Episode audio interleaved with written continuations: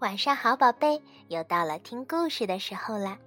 今天小薇老师要继续给你讲贝贝熊一家的故事。今天的故事名叫《广告的诱惑》。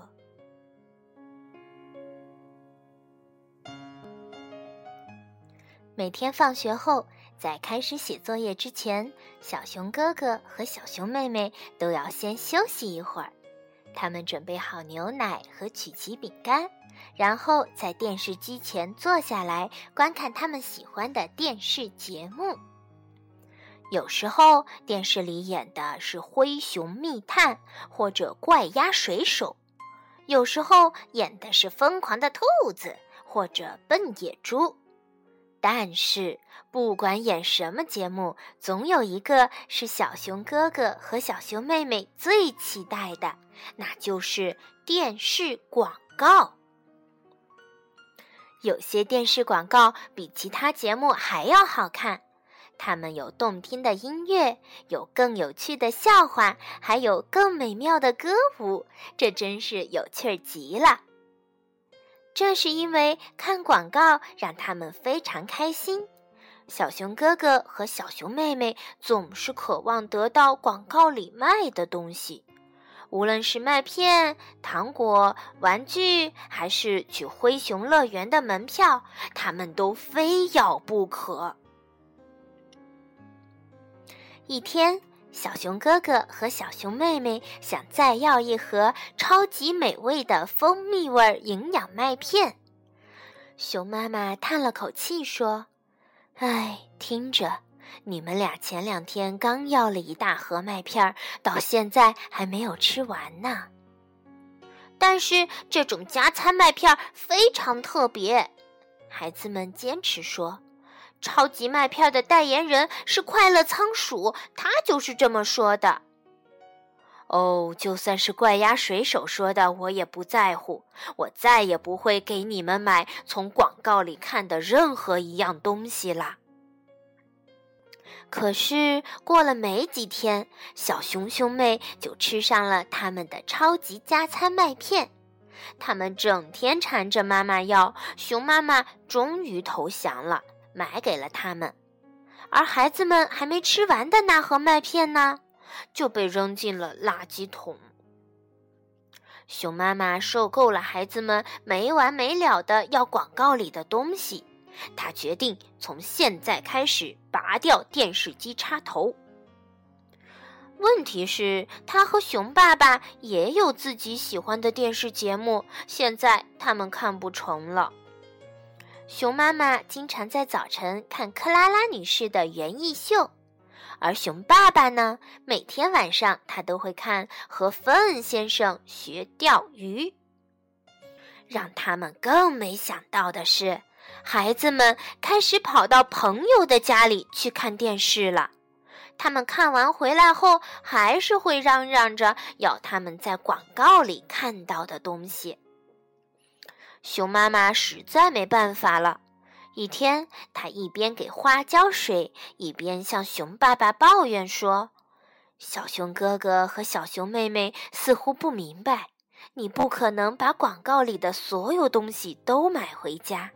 如果那样的话，整间屋子会堆满了你并不需要的东西的。”熊爸爸看到熊妈妈正在用限量版的克拉拉女士喷壶浇水，那是他看完克拉拉女士的园艺节目后在广告里买的。他若有所思地说：“我明白你的意思，也许我们该和孩子谈谈这件事儿了。”于是，熊爸爸找来小熊哥哥和小熊妹妹。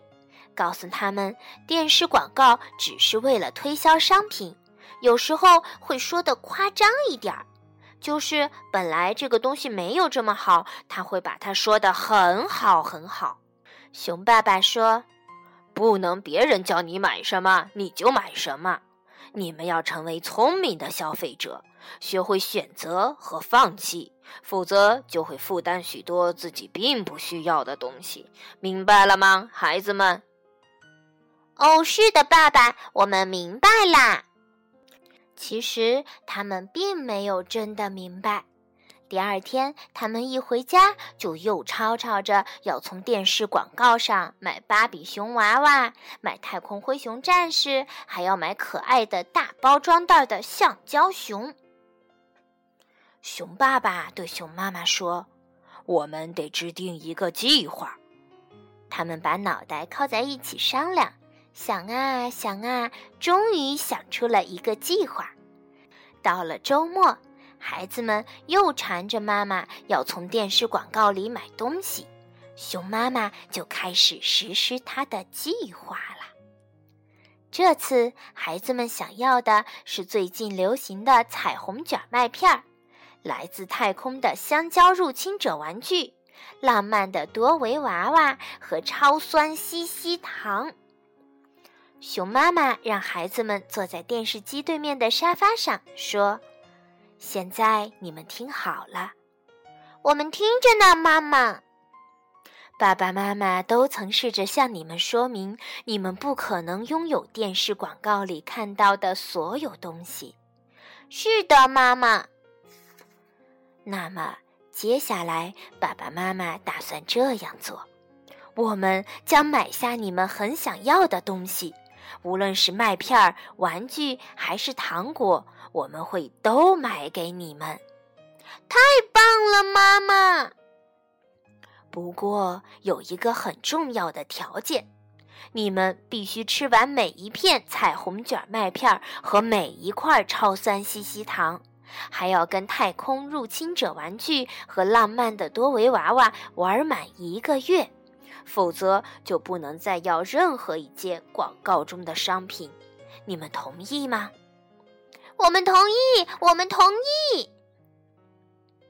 于是，孩子们得到了他们想要的所有东西。可事实上，孩子们并没有那么喜欢彩虹卷麦片儿。讨厌，他把牛奶染成紫色了。然后又变成了紫色的糊糊，看起来真难喝。但是说话就要算数，他们必须得吃完每一片麦片。而那个来自太空的香蕉入侵者玩具也并没有那么有趣，它们只是带着火箭炮的塑料香蕉而已，而且你根本玩不出什么花样来。还有那个浪漫的多维娃娃。当你想要给他们梳头时，他们的头发却一梳就掉下来了。至于那个超酸西西糖，哎呦，它们实在是太酸了，酸的孩子们嘴都缩在一起了，几乎说不出一句话来。但是说话就要算数。熊爸爸和熊妈妈的计划奏效了。孩子们不仅遵守了承诺，而且也懂得了看到电视广告里的东西不必那么兴奋啦。而事实上，并不是每个人都吸取了教训。比如熊爸爸，一天晚上，他正在看他最喜欢的电视节目，和芬恩叔叔学钓鱼。广告时间到了，这回兜售的是芬恩叔叔代言的魔法荧光钓饵。看到了吗？它亮起来肯定能钓到鱼。可是爸爸，你怎么知道他说的都是真的呢？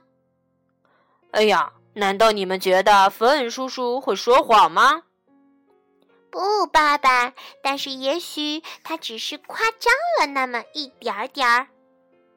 熊爸爸听了他们的话，仔细的想了一会儿，嗯，他已经改变了主意，决定听小熊兄妹的啦。